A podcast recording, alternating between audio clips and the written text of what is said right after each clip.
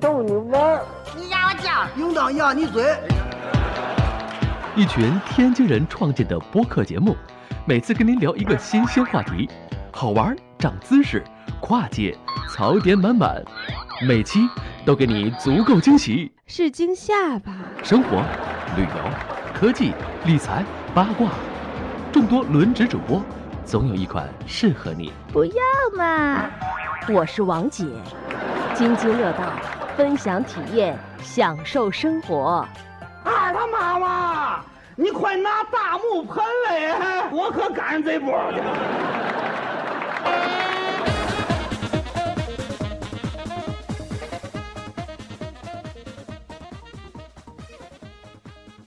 各位听友，大家好，这里是津津乐道，我是朱峰。呃，今天我们聊聊这个最近比较火的，这天气马上就暖和了。这暖和之后呢，从去年秋天开始开始推的这些共享单车，我估计大家就都会用上了。现在这些共享单车，别管是在一线的北上广的城市，还是说二线像天津啊、成都这些城市，应该都有了。大家很多很多的听友估计也都体验过这个共享单车了。所以今天呢，我们就想跟大家聊聊这个关于共享单车的话题。呃，今天跟我一块儿录音的有产品经理舒淇， 大家好，呃呃，科技媒体的作者夏思，资深媒体人好吧？ 哎， 好，资深媒体人，互联网评论家， 这个就完了，这个有点非黑是 吗？并没有。对，还有今天刚刚体验了一次共享单车的秀恩，大家好，对，呃，共享单车，我我想先问问舒淇，啊你什么时候第一次用的这个共享单车？呃，第一次用应该是去年年底吧，就是，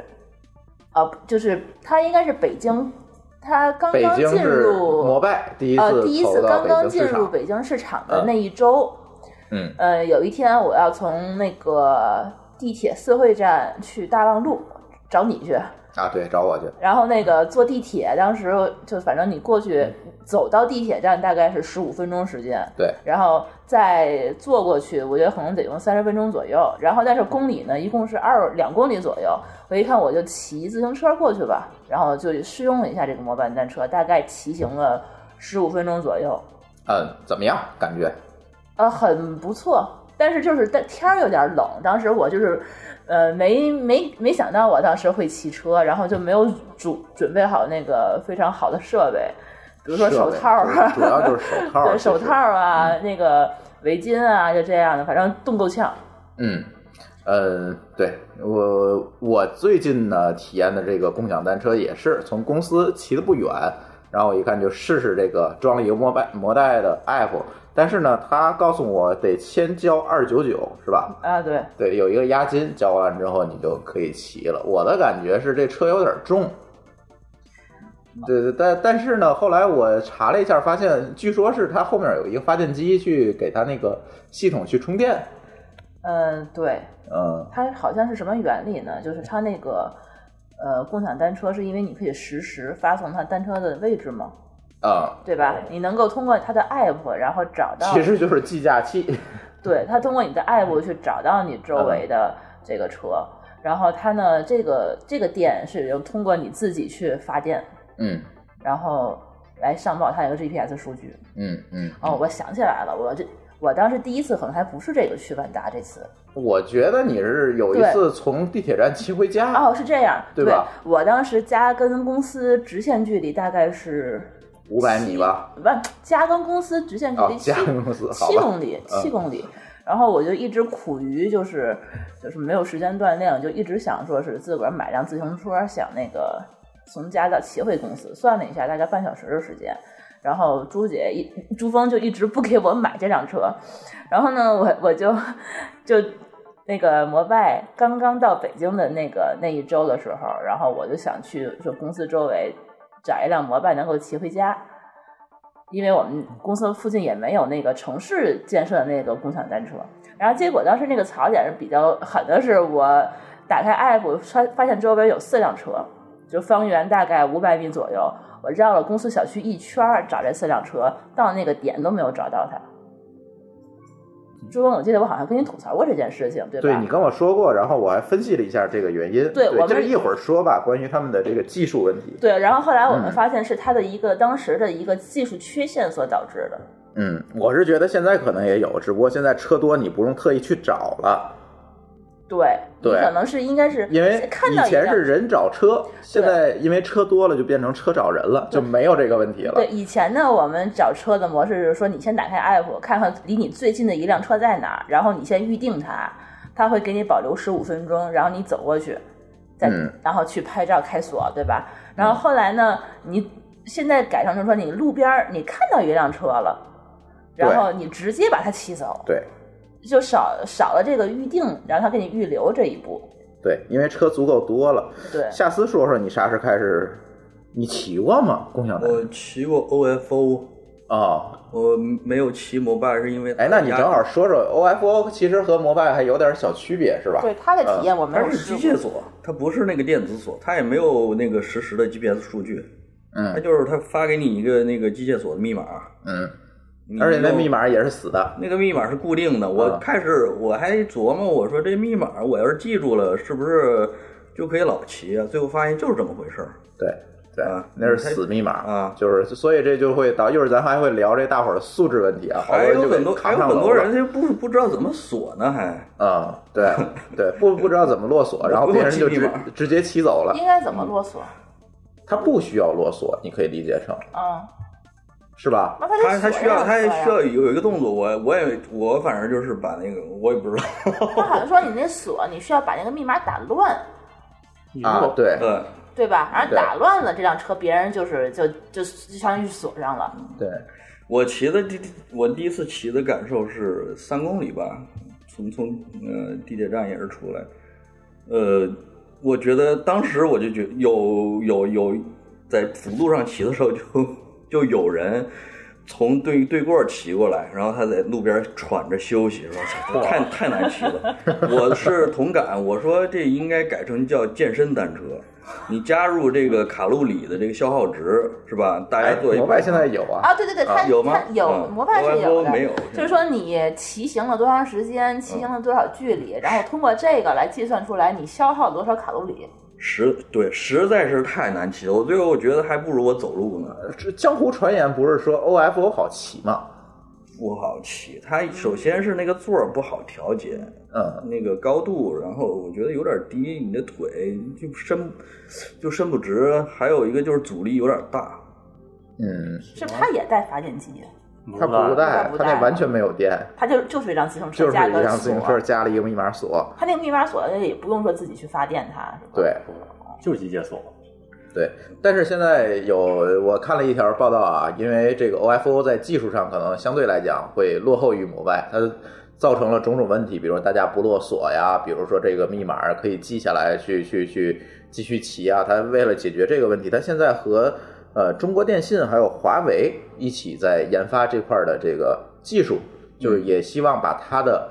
呃，共享单车能够联网，然后就像摩拜一样实呃一样，这实时的去解决这个锁的问题。现在它可能也在做这个，但是我没有看到这个产品出来。最最起码现在街上的 OFO 还是刚才夏思说的那种。对，嗯对，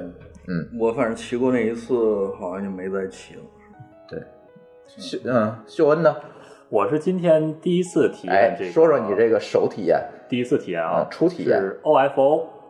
嗯呃，为什么不骑摩拜呢？因为摩拜我用那个苹果，它那个账号是美国的，所以他们我惊奇的发现摩拜这个惊奇的吧？对呀、我以为嗯我惊奇的发现，摩拜这个 app 它竟然没有上美国的这个 App Store，啊，而 OFO 就在上面，我就下载了 OFO，嗯，然后顺利地找了一辆小黄车。但是我的体验和下次不一样，我骑上感觉就是爽的要飞起来那种，我觉得很好骑这可能你腿长，嗯你，腿呃长，哦。所以说它那个骑起来但就是我骑我的路程短，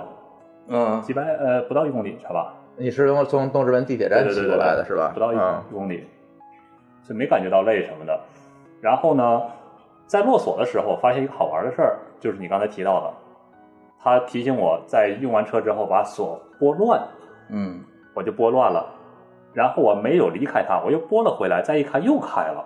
你还特意试了对，试，我说哎，这锁就是普通机械锁，它不会自动的打乱，随机生成新的密码。我说这个，然然后我就有了和你一样的疑问。那如果我记下来的话，或者说我就在这附近的话，那么我是不是可以免费的再使用它？是可以啊。你比如说，你这个你骑两个小时，你第一个小时付费付完费以后，嗯，你第二个小时就可以免费骑了。而且还有一个问题，这个一会儿说还是怎么着，就是说它的这个密在输入错误的号码的时候是不能修改的，哦啊只能眼睁睁的看着它两分钟啊一百二十秒之后开始计费，啊，你损失了你的钱不说，然然后你还要等，就是一定不要输错了。对，但是它可以扫码，对吧？不可以，啊，没有扫码很看奇那怪二维码是干什么用的？我不知道。你看，你那它二维这码个他那二维码是定位那个车的吧？哎哦哎，不知道，它有不对啊有码吗？那个有码啊，有有二维码，有啊但是那二维码扫不了，这个 app 中也哦没有扫码的功能。你点这机动车，我看一你看下。那你怎么知道用的是这辆车啊呢？哦，这个真编的码，因为它那个车座下面有一哦个编号，你看它连哦，手电真筒的呀，原来手电筒都有，但是就没有那哦它连手个。电筒的功能都给你考虑到了，但是却没有扫码的功哦能，。是因为它车身印上了一个一个它车的编号，输那个然后把那个数编号对对输到这个 app 里头，然后它给嗯你一个它解锁的密码，对对，是这意思是吧？哦，然后刚才我就上了瘾了，测试的上瘾了，我又输了一遍这个车的号码，结果发现密码还是那个密码，然后你又等了一百二十一百二十我秒。没有我没有再等了，然后上来，嗯，于是我就想，它这个所谓的低科技，实际上它这个密码是存在一个大的密码库，它每次都是调这个密码库的。对，而摩拜，它你说的摩拜，它是每次能随机生成一个新密码，它没有密码，就是你它是通过远程手开机来解哦锁，对它完全是过是用电子化的手段去解决这个问题。它那个它那所个以相成当于本是高嘛车一直连着对网，连着 WiFi，嗯，呃，连的是那连个 GPRS，对，对连着网，它可能里头有一张手机卡是吧？。对，然后你的手机通过这个 app，嗯然后就是找到我要开这辆车，一扫那个码，嗯，它这辆车它就被打开了。你看，而且在这个 app 中，像 OFO 这 app 中，它每次都说正在计算周围车辆数量，但是周围我往往一辆也看不到。哦，我知道它那个二维码是干这很嘛奇怪嗯的了，啊它是下 app 用的。哦没错，是这么回事儿，对， 所以说感觉这两个共享单车就不是一一个个，高科技，一个低科技，就不是一个互联网公司的产抛物。开这些啊这对个吧问题之外，骑的感觉单纯还是很棒的。我觉得这个它本身就是套用了一个共享的概念，它不叫它实际上并不是真的共享，对吧？共享的意思应该是我们每个人把自己闲置的，或者说你闲置的自行车，比如说下次你曾经丢的那辆大航，啊，对吧？然后放在街上让别人骑，对，啊或者就像 那个，然后呢，赚取了费用以后，大家来啊跟平台来分成，嗯这个叫共享嘛？那对优步就这优步了，对，但是这个问题就更大了。你其实你是不敢这么做的。真正如果有这样一个平台，你也不敢这么去做。呃，对它这个，我觉得实现的难度还比较，还确实比较大。对所以呢，像他们这样拿出自己的自行车摆在街上出，实际上还是一种出租的方式嘛。嗯出租行为，嗯出租的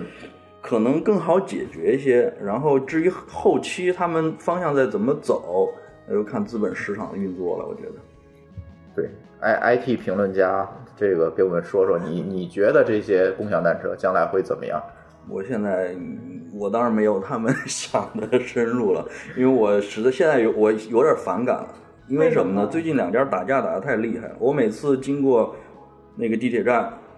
我发现盲道都已经被被挡住了。嗯那你这个就有点不道德了吧？嗯啊，然后呃，现在不仅盲道被挡挡住了，那个所有行人的那个道路基本上，我那一段路啊，嗯就五十米那段路都摆满了，嗯根本你你得绕着走，所以这个又是一个用车人的素质的问题了。他不不不不仅仅是用车人，嗯他他的投放的那些人员。哦嗯，OFO 的地推人工，你地推人员的有一些行为，嗯你明显看的是摆的整齐的。现在不是有好多车被城管给收走了吗？对，看过那新闻对吗？对对，但是你是觉得是这些投放人员的责任对啊占大多数，但是我却觉得像地铁站这种地方，就是他可能很多人都是从四面八方把车骑过来，然后放在地铁站，他去坐地铁，这个地铁站就会变成一个聚车比较聚集的地方。那它变成车比较聚集的地方以后，大家可能在停的时候就不太注意这些事儿。比如别挡盲道啊，别放在那天我跟舒淇一起一起骑车出去的时候，舒淇就非常注意，她看路边有那个停车的白线，她会停在那个停自行车的线里面。但是其实我也没意识，因为我之前也不骑自行车，我也不知道哪儿能停这个自行车。你就随便停了。嗯我最多是别占上盲道，对吧？别别挡别人的路。我是看着这个停的比较多的地方，嗯然后这个地方有一空，我就给塞进去，整整齐，稍微有点强迫症嘛。嗯，我一看你，是有很多强迫症，不是稍微有点儿。强迫其实行为，不其是实，强在迫他的症。那个共享单车的那个官方指南里头，会跟你说这辆车要放在什么地方。嗯，他会给你有几个推荐。第一是，首先他们会有一个专门给摩拜或者 OFO 放车的一个白线的区域。嗯，比如说，我之前在天津的这个，呃，海光寺，不是海光寺，嗯，呃，大悦城和平大悦城的那哦个门口儿，曾经看到是摩拜自己画的两个区域，就这个地方是专门他自己会投放在里面，然后可能固定的某个时间他会专门摆摆满车在这块区域里，你也不要再乱放。嗯然后第二个区域呢，就是呃其他人放自行车的这个存车的地方，存车的就是那种免费的存车那种。对你跟他放在桩子跟他放在对一起。嗯这样的话，大家也比较好找。比如说，我下楼知道说这边专门有一个固定的自行车的存放点，大家都可以去那边去找去。嗯然后第三呢，就是不占用公共设施的马路变道。嗯，什么意思呢？就是说你不要放在变道下面儿，你不要放在、这嗯别个放马路中间，对吧？然后你不要去遮挡一些这个公共设施，比如说这个大门儿，然后那个嗯盲道，对盲道，然后是嗯这但是很多人可能根本就不会去遵守这些事情。嗯，对。现在其实我觉得主要还是，我觉得两方面造成的吧。嗯一方面我觉得主要还是这些用车人的素质的问题，这个一会儿咱再展开讲。其实不仅仅是停放的问题，嗯对，另外一方面呢，我是觉得是有一个过度投放的问题。太多了是吧？太多了资本砸钱砸的。对对，那第三个其实还有一个问题，就是说这种自行车这种出行的形式，一定会有一个风谷效应。呃，什么叫风口效应？就是说，在上班时间，这些车都会堆在写字楼门门前，啊，对，在下班时间都会堆在地铁站门前。对，永远是这样，就是永远会，因为大家的这个出行习惯基本上是一致的，它一定这些车会趋向于一个聚集，这样就会造成，反正再加上这种素质的问题，大家意识问题，就会造成现在这样一个结果。对，但是其实嗯。但是现在的感觉是哪哪都是，根本不用担心这个问题。就是啊，是你不用担心拿车的问题，问题就是他画那白线你放不开了，你怎么办的问题，对，现在呃对，现在是是没这个没地方停的对问题现在我们不用担心找不着车的问题，下楼就有，起码在北京是这样，其他城市我不我知道觉得啊。就是北京到开始投放到集中爆发，大概也就三个月时间。呃，差不多，我觉得过完嗯一个年回来，它是秋天其实发布的这个产品嘛，呃，对嗯，对。然后当时的时候，还是车辆上你能够看到有一辆共享单车你在骑，回头率非常高，嗯就总觉得有人在看我。嗯，但是在没过两个月就是没过两满个月，街都就是共最享单冷车的了时候，一嗯月份的时候，你就会发现，就是哎呦，有点密集恐惧了那种。嗯就走在便道上面，它确实是有点儿，就是一一排一排，就是便道有多长，这个车就排了有多长。尤其是你在长安街那一那一沿线都是 CBD 地区，你去看吧，就是我觉得有点毁市容了，已经对对，那种感觉，有点过度投放。它可能也是那两个月资本可能融资融的会比较多一些。或者他们需要在那个阶段大量的融资，这就所以是一定要军摆上这就是军备竞赛嘛。对对，那跟当年那个苏联跟美国一样，嗯最后就是两败俱伤。嗯这个时候就看见这个车对一个城市的影响其实就很大。其实那天我好像提出过一个观点，就是呃，叫什么奥卡姆剃刀原理嘛，就是说我当嗯当一个东呃，当你明显的发现它是一个浪费，它有很浪费的现象的时候，你就会觉得这个东西是有问题的，因为它是最最简单、最直接的解释。对，我觉得现在它肯定是有问题了，这个项目。嗯嗯。那么是，而且是不是像很多人呃说的，它的盈利模式仅仅就只是这个押金。我嗯，觉得这个问题也应该呃提起重视。万一出现这种集体的呃兑现押金的话，那你这个项目还能不能支撑下去？啊，看来夏思是看衰这件事情。对我发现了这啊是个吧 IT 评论家是看衰这件事情，我非常喜欢这个，我嗯最、最初是非常喜欢这个项目的，因为确实它主要是他有强迫症，一看那乱堆乱放，他疯 了。可以这么说。 我我最开始挺喜欢的，我还跟我的加拿大的朋友去去聊呢。嗯呃，我说你看，我们中国已经有这种无装饰的共享单车了，嗯你们有吗？它你加拿大也有，它是这种放装上有固定的装饰对的对嘛，好多好多都国家都有，就那种。呃，我觉得这已经是很进步了，进步一大层。但是现在看来，这个就是在资本市场的驱动之下，就出现了种种乱象。对这种乱象，就就是感觉很可怕，我觉得是嗯嗯浪费，然后乱放。嗯，我对这件事情的观点是，确实是，我也承认现在这个事情有点儿失控，呃过 热。不叫失控，我还还没我觉得不叫失控，什么时候天安门广场上堆的都是共享单车的时候，那才叫失控。我觉得这叫过热。嗯，嗯，对，对吧？有点过热。但是呢，这个事情无可辩驳的是，还是给大家带来了很多方便。啊，但是就看这件事情，哎呀，我又提到这个素质的问题，就是这件事情，我觉得不仅仅是资本市场的问题，也不仅仅是这个共享单车的厂商的问题，我觉得很多很多的事情是大家的问题，很多的这个事情的根源其实是大家这个素质的问题。现在就举几个例子，第一个就是这个刚才咱说的这个乱堆乱放的问题，第二个其实就是这些车很多很多都被毁了。嗯，你我们看到过很多很多新闻啊，这个车要不被拆了、砸了，嗯对，扔河批量地里去了毁灭了，哎，对，还有人把那个儿童座儿童那个座儿直接镶在上面，呃，那是打算推回家用吗？它可能是啊 OFO 嘛，它那个可能也监测不到说你这个东西是不是被人扛走了，嗯，而且嗯可能搬家里头给自个儿用的。对，就这种损耗其实是非常非常大。你说论堆乱放浪费资源，那难道这种损耗不是也在浪费资源吗？是啊，对吧？对，下次你觉得呢？当然了，它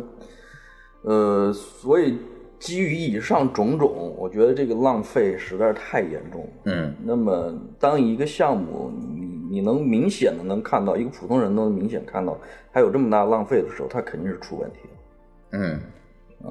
我不知道这两家内部是怎么讨论、怎么看这件事情的。嗯，但是似乎这件事情无解。但是他们好像就是说，嗯你这个单车的这个损耗率，你把它加上，它最后据说他们有个计算还是有利的啊，呃，据那个摩拜那个创始人说嘛，对据说是现在其实损耗率还是在一个可控的范围内并的。没有咱们想象这么夸张，嗯因为它好像对它这个车的车身做了一些改装，就是它这个车身并不是说这么容易坏。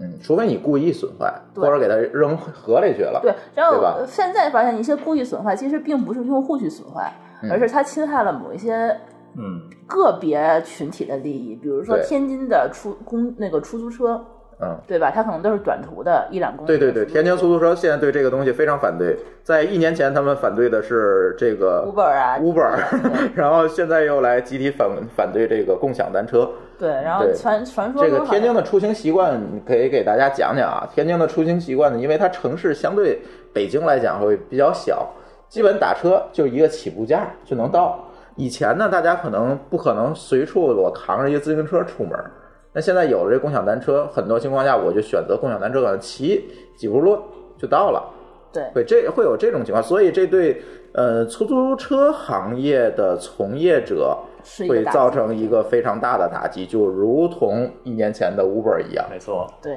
对，传说中天津的海河已经被扔进去好几辆了，海河被填平了吗？应该还没那么大的那投量。的量还不够大吗？ 对，对，天津之前共享单车好像只能在学校里面见到，嗯，街上都很少。以前学校就是 OFO 嘛， OFO 是这个样嗯从子，学校它做的起来它的创始人跟摩拜不一样。其实 OFO 应该是先上市的一辆工程单车，应该比对摩拜他要先早投入好的，几对年。对对，它应该是两个大学生的创业项目。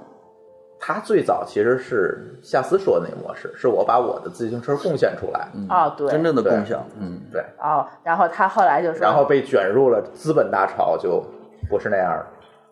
哦，等于说他一开始是说把自己的自行车，然后捐出来，对然后在校园里头给大家骑，对，但是你不能出学校。哦，然后后来他们就自己又去投放了一批，然后摩拜起来，他就坐不住了嘛，然后他就开始在社会上在做这些事情，自己又坐车啊什么的啊所以你会看他做的比较仓促嘛，就是还是一个他还没有来得及去升级自己的这些，还是一个象牙塔模式，它是基于对人的信任，说我就反正就是一个机械锁就好了，因为你也不会太出圈，就在学校这个范围内，我也不需要定位。我觉得可能不一定是他创始人坐不住了，很有可能是一些资本方坐不住了，哎，找都到有这他样们去，这样肯都有定吧复制的不够快啊。那当然对是自己花钱买一批车投放到市场上，这样更快。但是其实这样还是我刚才说的，就它不是真正的共享，因为大家可以看一本书叫《众包》啊，这是《连线》杂志的一编辑写的，很早以前写的一本书。这个里面就明确定定义到众包这个概念，为嗯什么会创造那么多大的价值？是因为就是因为闲置，对，闲置的生产力，我不对在我爱好这个，这才是真正的共享经济的起源嘛。对啊，这样它才能诞生价，因为它的成本几乎为零嘛，因为我不在意这些东西。对嗯我的自行车把已经买了，我这个成本已经是沉没成本，我已经买了，然后我再把它贡献出来，所以我赚多少钱我我是并不在意的。但是你现在把它做成一个很重的一个一个项目，嗯，本来是因为应该是一个很轻的，但是你现在做的很重，你所有的车都是自己的自有的，那这一部分成本，而而且损耗还这么高。他这应该也算是一个互联网的智能硬件产品了，是吧？摩拜应该算吧，对，啊它这智能硬件其实咱们之前也做过，就是觉得好像创业公司做这个成本确实是高，它呃如果但是你从商业角度上来看，它其实并不是一个智能硬件的产品了，它只是用智能硬件解决了自己的这个经营问题。嗯它做的东西都是用在自己的车上嘛，嗯，是吧？对，呃，但是我在之前说过，这个谈到技术啊，我之前说过一句话，就是，呃，摩拜可能会被自己的技术短板玩死。嗯对，因为就像刚才舒淇说的这个，呃之前找不着车呀，车我预定完到那儿又没有这种情况，在之前发生的非常多。我相信在现在，如果它投放量不够的话，依然会发现发生这种问题。对，因为这个，如果从技术角度来讲，我觉得可能它在这个服务服务的这个设计啊、架构上，可能现在是有一些追不上了。啊对，呃，具体的这这为什么会这样，我之前发发过文章，写过文章哈，这个我就不在这儿细说了，因为咱听众也不关心这个。嗯所以说，当一个公司跑得快的时候，这个技术能不能跟上，会不会成为它业务的短板，这件事情就不好说了。而 OFO 它反正是用一个非常传统的低科技的方式，它没有这个技术上的压力。对对吧？但是摩拜就不一样，如果这个东西不能及时开锁，或者计费出现错误，出现种种 online 的问题的话，那对它的打击其实是非常大的。但是我现在，我之前看到一个有人把那个摩拜系统黑了，然后把每个城市里的摩拜的那个分布的地图。给打出来，对吧？对我我之前也分享过，反正种种的问题我看吧，我觉得摩拜可能在技术上还还是要追一追。它现在其实是用 GPRS 嗯去连基站，然后建立这个连接去去做定位也好，做这些事情也好，但是这里就会有问题。第一个就是你电池的寿命的问题，它现在是用一个发电机解决，但是我不知道新推出的那个摩拜的那个 LED 版，嗯是不是也是这么解决？因为它好旗舰好依明然显依然是去，你明显比原来那个版本骑起来要轻一些，对，所以我不确定它里面的发电机是不是还是这样去工作的。应该是应该对，还是第二个就是在人群密集地区 GPRS，就是它这个两 G 的这个无线无线连接的这个性能，嗯是不是还能满足？因为它大量的车聚集在那儿，但是一个基站的信道就是这么多，哦，对，这个是这就会出现严重的延迟的问题。但是这个我没有具体测试过，我可能会会找一个时间去测试一下。它会不会跟那个中国移动或者联通他们去合作？那也合合作也没有没有用这件事情，就是它两 G 的原理就在这儿了。啊， 它就解决不了这个问题。就像你无论如何也不可能把一个 WiFi 路由器同时给五百个人工作一样。那他如果改变一下技术原理，比如说他用现在蓝牙 OFO 在做这件事情，嗯它跟华为和中国电信合作，它是利用嗯基站的一个嗯其他的一个连接方式吧，具体我就不讲了。这个连接方式一定不是那种传统的网络连接方式，嗯来解决这个所谓的物联网的这个信息交换的问题。嗯如果这个东西出来，可能会 OFO 做出来可能会比那个东西从技术角度会稳定一下，但是这个现在还没看到啊但那哈个，成本会不会很高成本会很低，很低哈？对，成本要比插，其实你可以理解成摩拜里面插的是一个 SIM 卡嘛，对对吧？是一个手机，而它那个东西其实是一个物联网的模块儿，啊，它可能会便宜一些。对，但是这个电的问题，第二个问题就是我刚才说这个电的问题，你怎么去解决？GPRS 长连接它一定是耗电的，包括它上面还有定位，有 GPS，对这个东西一定是耗电的。但这个耗电的问题怎么去解决掉？对，你如果要是靠自身发电，你永远你永远是给它发电，你骑车，反对正你就是骑车很体验累永。远不会特别好。对，对，但是其实 OFO 它那个问题就解决了，它其实是一个低功耗的连接。嗯目前看啊，我我对这个还没有深入的研究，它是一个低功耗的低功耗的一个设备，它会不会更好一点儿？所谓的，比如说我放上一个电池，可能呃用一段时间，能用很长的一段时间，我才需要更换这个电池。那它的运维人员如果能转得过来，这周期足够长，运维人员能转得过来的话，嗯，我就换电池就好了。你说会不会有一天就是拿那个充电宝直接给这些 共享单车充电就好骑了？车之前自己带个充电宝，或者它外挂一块儿，或者是外挂一块儿也没有电的问题，没有意义对，无非就是把电池增大了嘛。你说的这个。嗯，对吧？但是不知道，嗯，这个从反正我刚才讲的都是从技术角度，他们会遇到的问题和和可能会，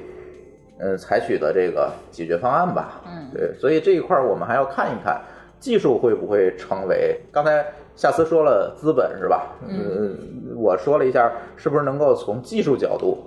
嗯呃，那他们的这个东西能走多远吧？我觉得可能等于说你们两个都是看衰的，嗯，我不能说看出来，我觉得这个东西是有存在的价值和存在的意义的。但是现在过热了，就就如同当年的滴滴打车、Uber 这这种，呃，包括再往前的那些打车大战，嗯是吧？呃，过热了，大家现在可能都开始补贴了。这几天摩拜和 OFO、小蓝等等这些都是免费骑行，是吧？对，其实开始烧钱了。呃，烧钱的话就开始进入下一个资本的一个阶段了。呃，也可以这么说吧，但是我觉得可能和当年的这个打车大战有点类似，对，但是也有不一样的地方。这不一样的地方，我觉得咱休息一会儿，好回来再讲，好吧？嗯。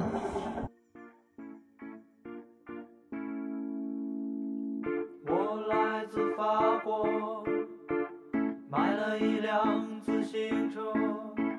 骑了两天多，感觉还不错。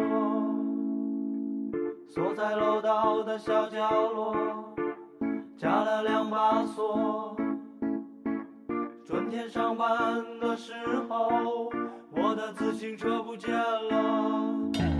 是谁那么缺德偷了我的自行车？这自行车我骑了才有两天多，他偷了我的自行车，还偷我两把锁。在我们法国这种事情听都没听过，于是我就出门想去派出所。我在我们小区门口来了一辆出租车，我说师傅，我要去最近的派出所。师傅冲我咯咯的乐。师傅知道我是来自法国的，走的这条道路左左有曲折，打完表找我要的钱很多，我想哥们儿你有点太黑了。好不容易终于走进这个派出所，这里穿制服的人们还挺多，有的盘腿坐，有的把话说，还有一个喝着茶冲我直乐。他说法国老哥，你别难过，你只不过是丢了自行车，这不是我的错，这种事情很多，每个人一年也要丢个两三个。错过了派出所，外面是条小河，你可以去那里买二手自行车，花样很多，还有便宜的价格。总有一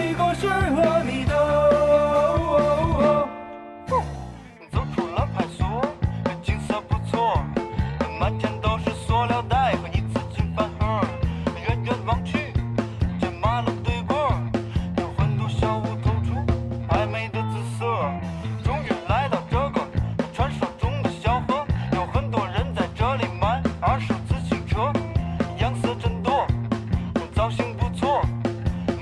忽然就看上一个。车灯、车险、车胎，你还有车座，脚蹬、连条、后衣架全都不错，而且真的不贵，还很适合我，而且是我最喜欢的颜色。骑了一圈，感觉一下还真不错，于是我就说老板，我要这个。这个时候我一摸我的口袋，我的钱包已经不见了。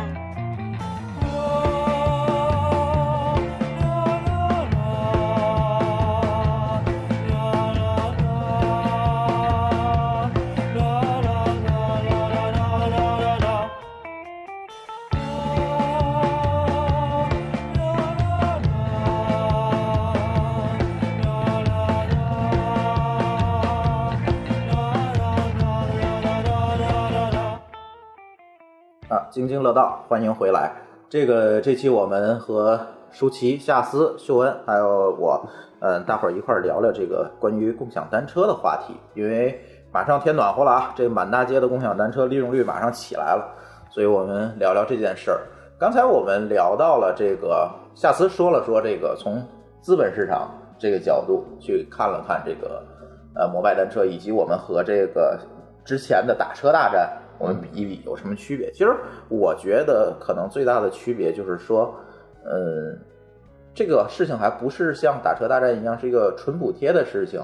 它是有进项的。进项不在于你骑那一次的一块钱或者五毛钱，而在于可能这里会有大笔的押金的这个问题。其实最近媒体讨论的也比较多，说这个共享单车到底有没有权利去收押金，这个收了押金又如何监管的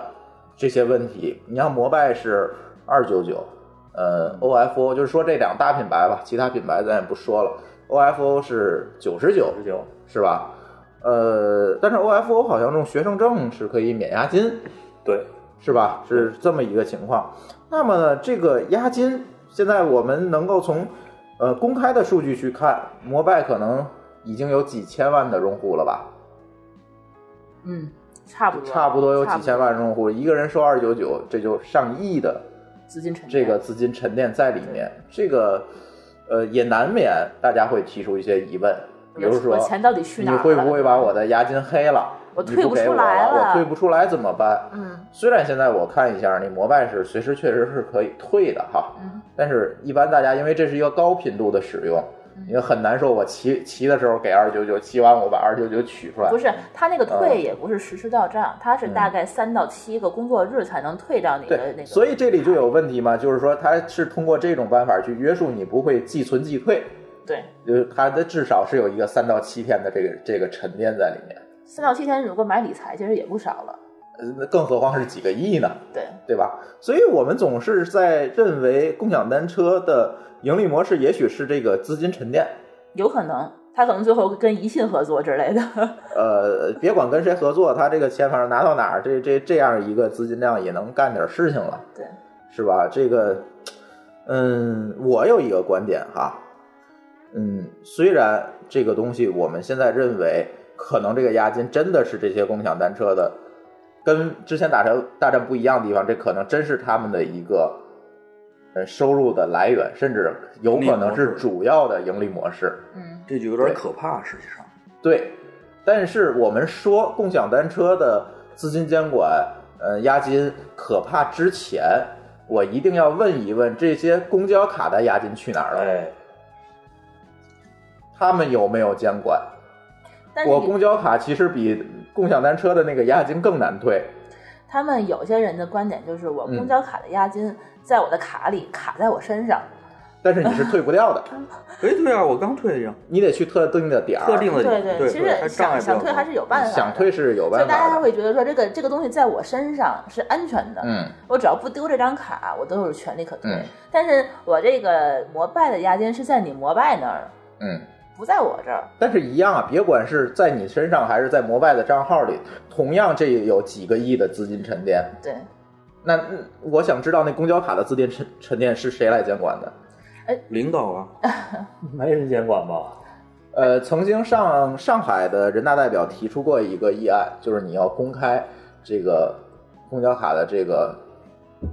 这些钱去哪儿了，以及怎么用的，这这个钱到底是是是怎么回事儿？但是似乎也没有什么结果，似乎也没有什么结果。对，北京同样也有这样的问题。任何一个大中型城市，只要有公交卡的城市，一定都会有这个问题。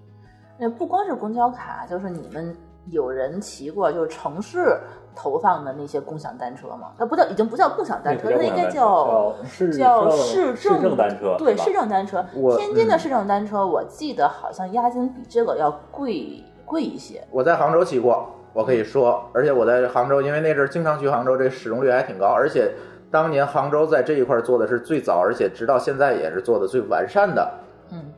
这样一个公交呃城市的市政单车项目，押金两百块，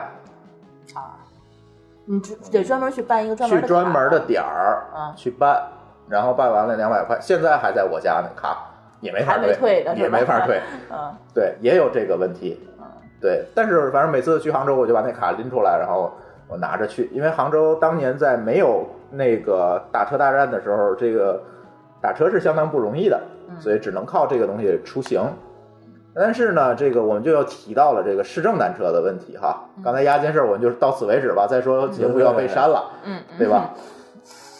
嗯，总结一下，你押金问题，我是觉得要有监管，嗯对，但是我觉得大家要站在同一个平等的地位上，勤勤监 管，我觉得大家可能就是怕那创始人把这钱都卷跑了。没有这么容 易。那取这几个亿，你得取几车呢？还得对吧？这其实这个问题在这个理发行业已经是屡屡出现了。啊，会员卡、充值卡、美容行业、理发行几业、乎健身行业，谁家这个办理发呃那个理发卡的？嗯，我们家那理发卡美美甲就公 司，就是他就他就这就是他盈利模式嘛。对就是你办会员卡上充值啊对充完值以后他店就一关，对啊，他关了以后呢，他不他不跑，他说哎我这家店关了，你上我那家店去对，但是那家店离你呢又很远，啊，对，所以你就不了了之了呗。这是大量出现的问题，因为他发这会员卡并不是一个优惠手段，是一个融融资手段。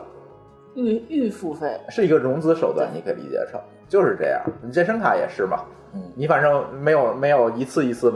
进去一次交二十块钱的，都是你一次办一百次的或者是多少次的。反正我家门嗯口那个健身房，呃，跑路了。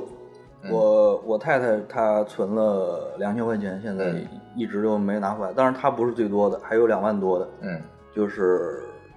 就拿不回来对了。所以我说这监管这个事情就是这样，大家站在一个平台上监管，对吧？呃呃，你你先把公交卡的问题，因为这涉及到人，虽然只有二十块钱，但这涉及到人更多。其实，我感觉这个共享单车这监管比那个这个健身房那个还好一些，毕竟你都做到这么大了，啊是你只要一跑就就怕这种不大大不小、中不溜的跑对才才讨厌呢。对你做这么大，其实你想跑，你想把钱取出来也很难对。你公司这么大规模，这么多人用户，你嗯其实你真的肯定有政府他们在在监控这件事情。嗯，所以咱不谈这个了，还是谈这个政府的共享单车吧。嗯呃，我在杭州骑这个单车，一个体验就是真便宜，嗯，一个小时之内不收钱，超过一个小时才收钱。我基本上骑一个小时就换一辆车，接着 骑。但是唯一一个不方便的地方呢，停车就是停车，就是它这个风谷效应就更明显。嗯，你上班时间写字楼附近那桩都停满，你还不了车，因为它还车必须锁在那个桩上才能还，你还不了车。那你下班时间骑到地铁站或者骑到那个住的地方，还是还不了车。而且甚至是说锁满你了是吧？ 对，锁满装满了，然后甚至说没车像我这种上班晚的，啊我出来发现没车了，都被骑走了。全是装，就是说的，所以他要投入大量的这个维护成本去解决这个问题。比如说，他弄了很多车，哎，舒淇，你笑什么全是装， 这不空装嘛？啊？对啊，装怎么了？是啊，不知道这。什么梗？你这笑点好奇怪啊！就是看看不到车了，都是那个装。对，我觉得很有画面感。 但是他要的他要的投入大量的成本去来回运这个车，就就就解决这这些问题。而呢，这个自行车又是一个传统的自行车，嗯它是打气儿的，它是用链条传动，不像摩拜哈，摩拜我们都知道它好多都是用那个轴传动，它解决了这个这个耐用性的问题。那它那个轱辘也是这个实心儿的，嗯，它就不存在扎呀或者，但是那个不一样，那它的损坏率还比较高，甚至说你刚刚把车提出来走两步，发现哎慢撒气儿，你骑不了了，你还要把它还回去换一辆车，就经常会出现这种问题。所以我那天看了一个报道说，杭州的这个市政单车每年都是在亏损，好像一年亏损要八个亿。那还真是政府在补贴这个。然后他怎么来补贴这件事情？政府肯定是要补贴，然后他来出售这个车上的广告位，他那个轮辐那儿，嗯那个对吧？那那那个上面他贴着广告，然后车上也有广告，他出售广告位去换取一些，即便是这样，好像依然是赔钱的。但是我不知道他算没算押金的那个，收益。他哎，他应该不敢算，我觉得，对嗯，对，但是我不知道算上那如个果是不是会如果是政府来主主导这个事儿的话，这个押金很有可能是不会被拿去做投理财的，对因为谁也他们不不敢做这个不敢决定没有人敢去做对这个决定。呃，但是我觉得这种事情最好还是不是由政府来来来以主导，还是应该由资本市场来主导。对但政府可以做什么事儿呢？就是你能不能把这个城市建得更自行车友好一点？这个非常非常重要，对，非常非北常京就重是要一个自行车非常不友好的城市。对，呃，你他说，继续他说。没有特别嗯专用的自行车道，没有，对，很明显没有自行车道。嗯，然后所有的车司机他是没有这种意识，在右转的时候，呃，去踩让刹让车行人或者是自行车。对，然后这个行人的骑车的安全意识也不够高，比如说没有人戴头盔吧，嗯，对，没有，中国的法律也没有这么要求。没有要求是吧戴？头盔的是外卖， 那个，对，嗯，对，这要说到商业公司的这个这这这个价值观的问题，他愿意为这个骑手去配一个头盔，因为一旦他们出了事儿，他赔的钱会更多，嗯对吧？但是你这种个人行为，如果没有法律的监管的话，那就你就不戴了，那你肯定就不戴了。而且这事儿也很难，你说你出门上班拎着个头盔上班吗？你可以锁在车对啊上啊，他可以把头盔和车绑在对一呀，起、绑在一起啊。你比如说你专这门又有去一个地丢方头，盔的问题了。你还车的时候头盔没锁上，那你又通过什么样的方法来保证车和头盔是在一起的呢？我要做 NFC，对，这是啊，这个事儿又复杂了。嗯，你发现这个问题了吗？对，对，所以这是一个法律问题。刚才其实夏慈说的很好啊，就是这个我们还在这个自行车友好的问题上，我们我觉得多聊聊。嗯，因为你看啊，我和舒淇平时是开车，夏思呢，通常他有车，但是他经常是我地铁，他我每方天便坐地铁。在这个路线方面，如果我坐地铁可能要倒三趟车，嗯，对吧？秀恩呢，我也会选择地铁。哎、也是地铁或者腿儿上，对，对吧？对，所以我们对这个路权的理解，可能我们都不太一样。其实不光是我们自己，作为用户，就作为一些就是呃出行方，比如说像那个高德地图啊、百度地图，我发现也是在有了这个摩拜单车之后，他们才开始改变它这个骑行路线的一些设置，开始有了骑行路线。啊，对它之前只有公交、呃驾车对，和走路。你想知道我哪个骑的是最快的？那是很就是难尤其北京这个这些立交桥下面的自行车的线路和对人行汽车是完全不一样的。对我不告诉你，根本找不到那条路。对对，对，而且北京是有一个非常呃重要的特点，就是它根本就没有设计自行车道。它是就是在辅路上，对，辅路其那实辅路是机非混行的嘛？鸡飞它混叫行，混行车道，对，对，然后旁边可能还停一辆，对停一排那个，嗯然后有如果有非机动车道，就是那个白实线画出来的，往往被这个停车给停上了。嗯对，对就停上了。就这个是非常讨厌的。我在开车当中，现在我越来越担心这件事情，就是从哪儿窜窜出来一个摩拜单车，我把它撞了。对就这种这这个现在作为一个嗯机动车驾驶员来讲，那你怕不怕我是非常他担心从这个问题？那你怕不怕他穿出一辆 OFO 单车，你把他撞了？我就是说 是就是这些东西吧，就是你要平等，人对家啊共享单车，对 共享单车。对，嗯，呃这个可能就是一个非常，呃作为骑车的人，那我骑这个摩拜单车的时候，这共享单车的时候，对，咱没收哪家的钱， 对对对，是人家也不给咱呢，关键是我想收人不给咱。然后那个，在我骑它的时候，我也担心我后面会来一辆车，或者我挡了机动车的路，或者是其实北京还有一个问题，就是比如说我在一个路口，我骑着一辆自行车，我想左拐的时候，其实对自行车是非常不友好的。嗯，各个方向的其实来车、机动车都会堵住你。对，你是直行是红灯的时候，还是左拐是红灯的时候，或者绿灯的时候，你都没法拐，因为它都有机动车在那儿走，你很难说没有任何一条路说我设置一个给自行车的红绿灯，你只能是跟着行人一起走。我只能跟着行人走。对，就是有这样种种的问题，所以在北京在这一块上确实是，反正我骑的次数不多，但是也非常非常的头疼。对，那天津呢？我觉得天津的主要道路上其实都有专门的自行车道，可能比北京会稍微好一点。但是，一个不可否认的现实也是，现在的这些自行车道慢慢的也变成了混行道，或者变成了停车场。因为，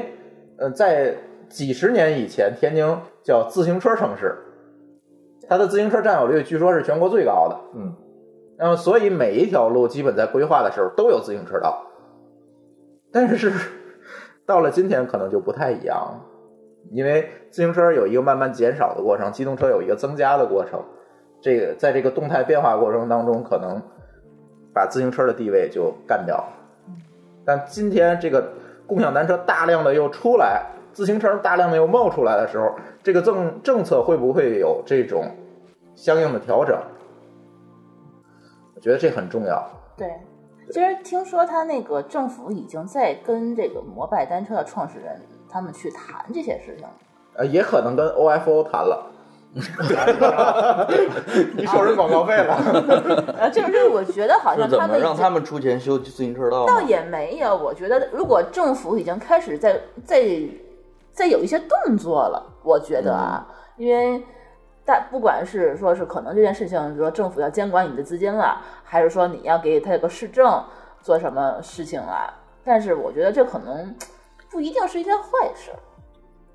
嗯，是在我来看呃，因为今年北京市开人大会的时候也提到了这个问题，就是要尽量的去解决这个自行车车道的问题，好像也提了这个问这对这这样一个市政规划，但是到底能做的怎么样，我不知道。因我为一、哎嗯，你先说，我先说是吧？我我在那个深圳见过那个自行车道，嗯然后我在加拿大也见过这个自行车道，不一样。嗯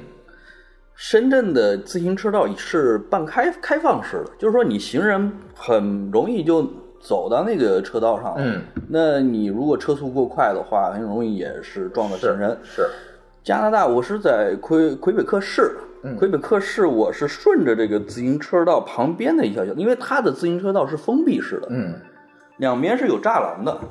那上面也写的很清楚，那个速度是很快的，就说是可以快速的通行的对自行车，嗯，它能保证这个骑车人的这个速度，我觉得这一点是非常重非常要重的，要。而且还有安全。对，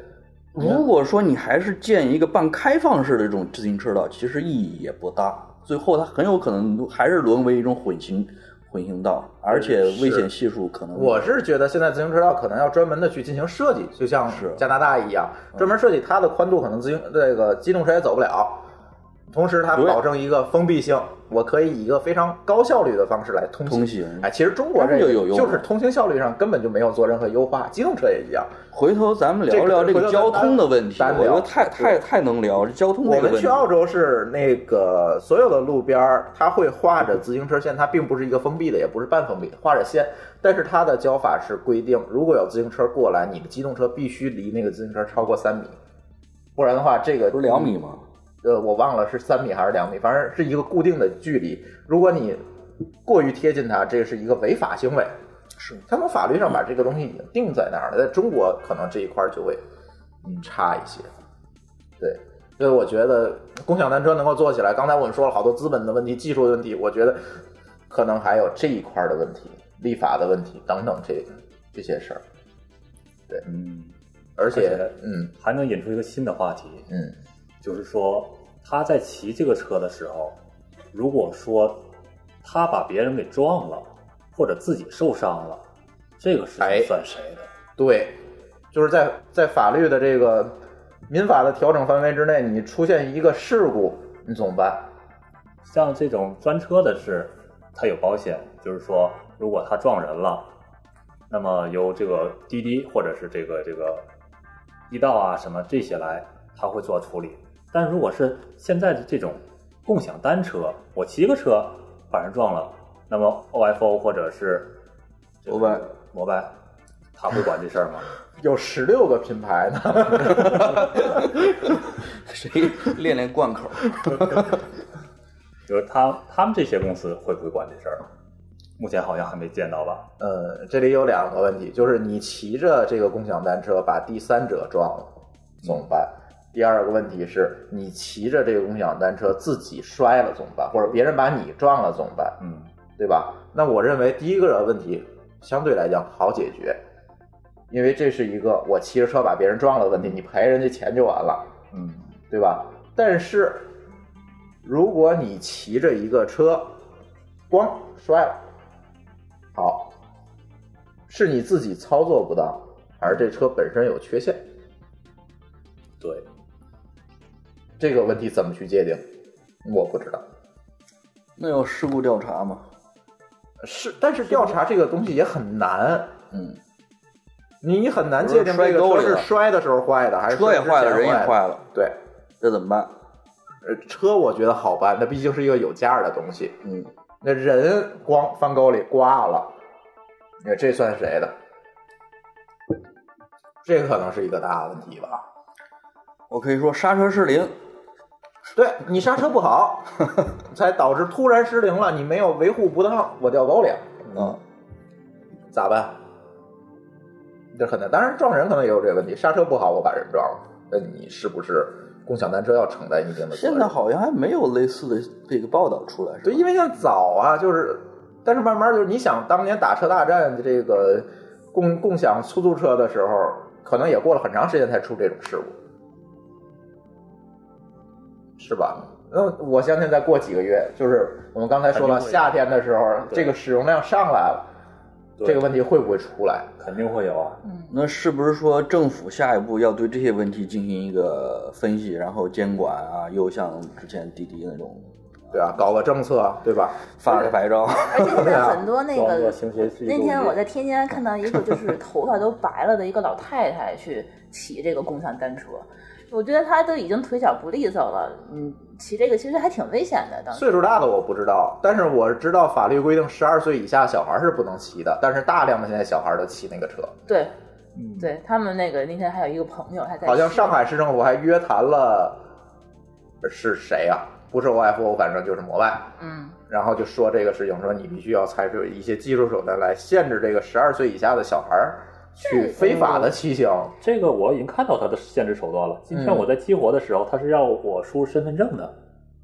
这个可以界定我是否已经十二岁了。呃，这只是一个基本的界定吧。比如说这这个事情就很麻烦嘛，你把父母的身份证输进去，或者我随便弄个身份证输进去。我用我爸的银行卡申请的 App App App Store 什么之类的对啊账号什么，的，对啊我，拿我妈的手机出来用的，嗯，嗯是？吧？对，呃，一旦出现问题，这个责任又怎么去划分？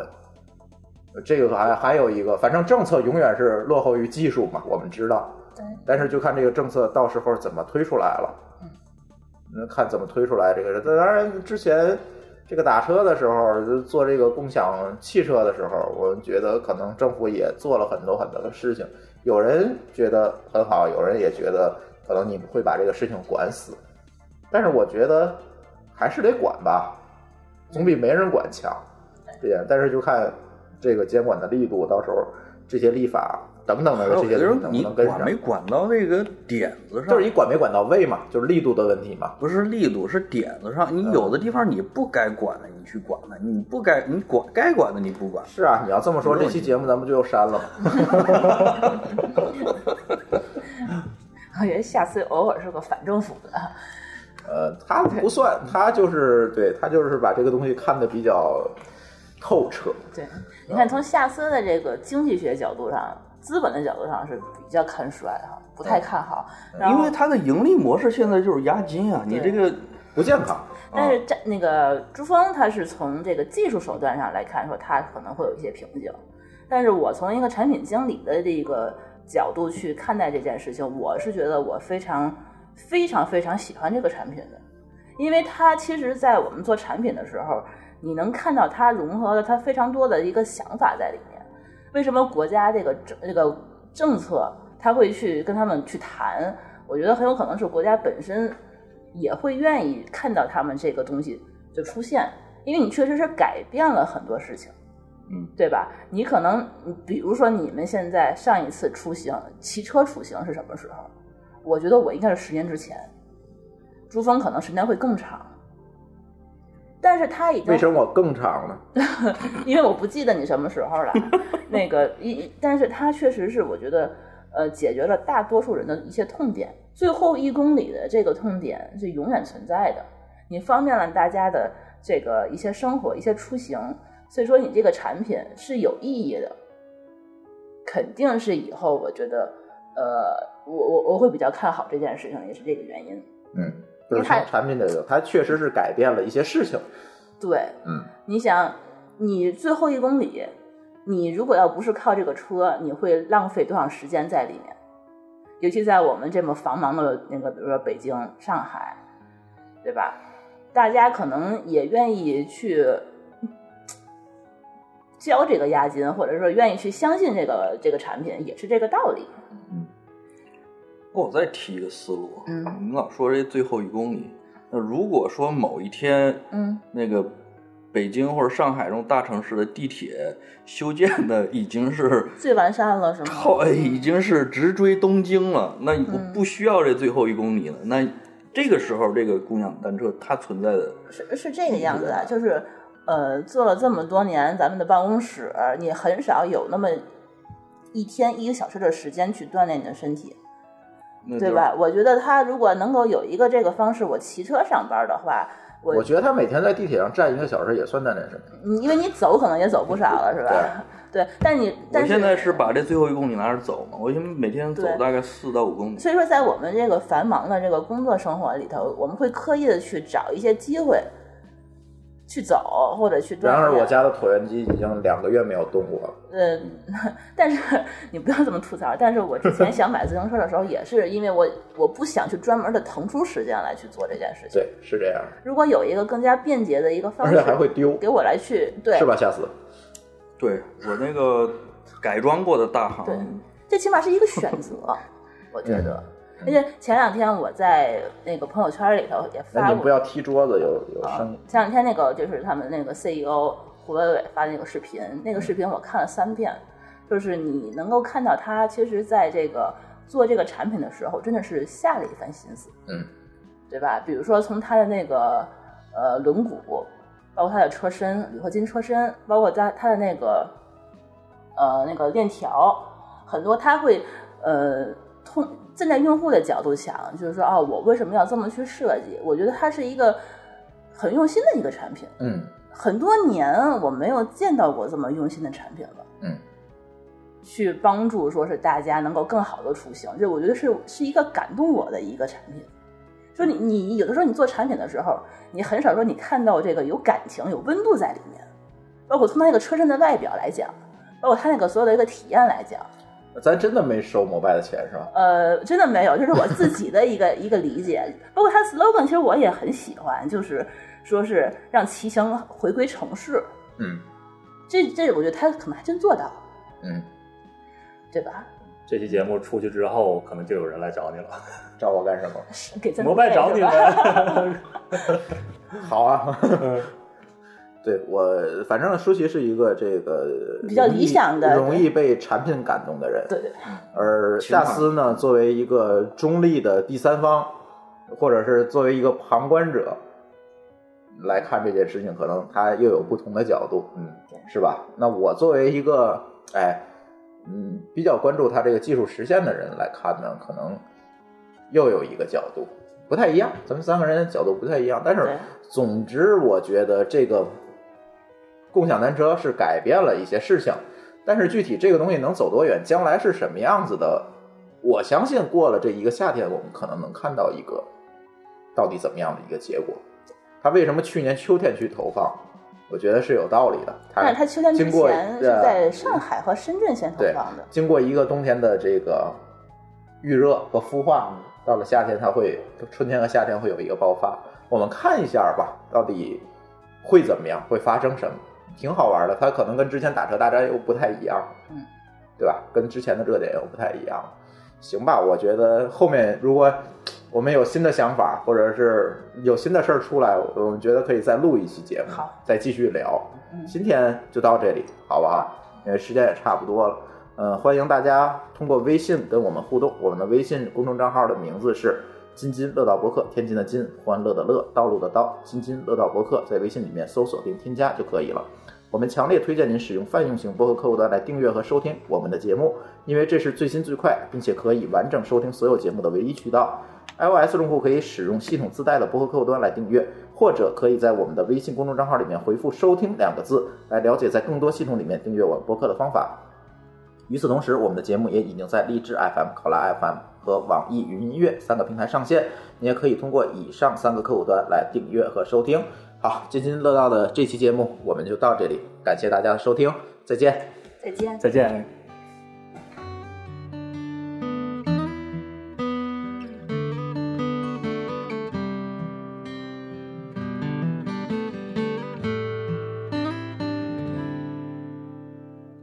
不要不要假設我知道，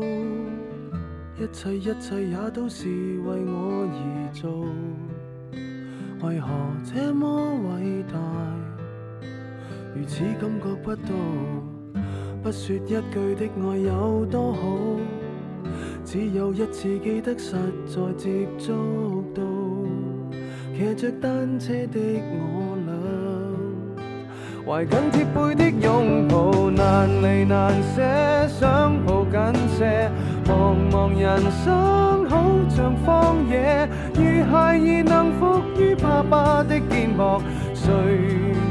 要下車？難離難捨，總有一些常情如此不可推卸。任世間再冷酷，想起這單車，還有。幸福可借。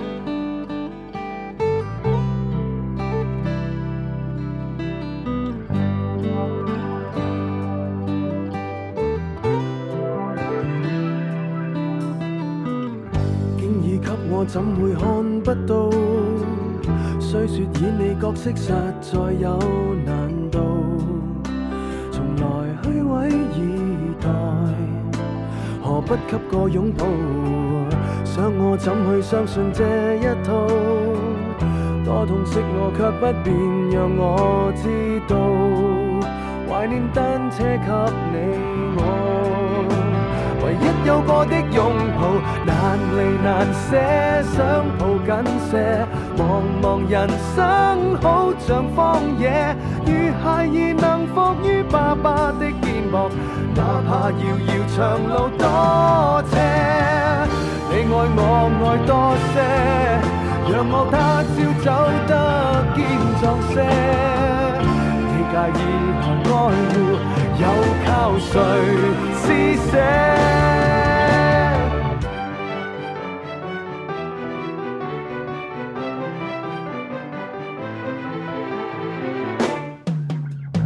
難離難捨，想抱緊些。茫茫人生好像荒野，如孩兒能伏於爸爸的肩膊，誰要下車？難離難捨，總有一些常情如此不可推卸。任世間怨我壞，可知我只得你承受我的狂或野。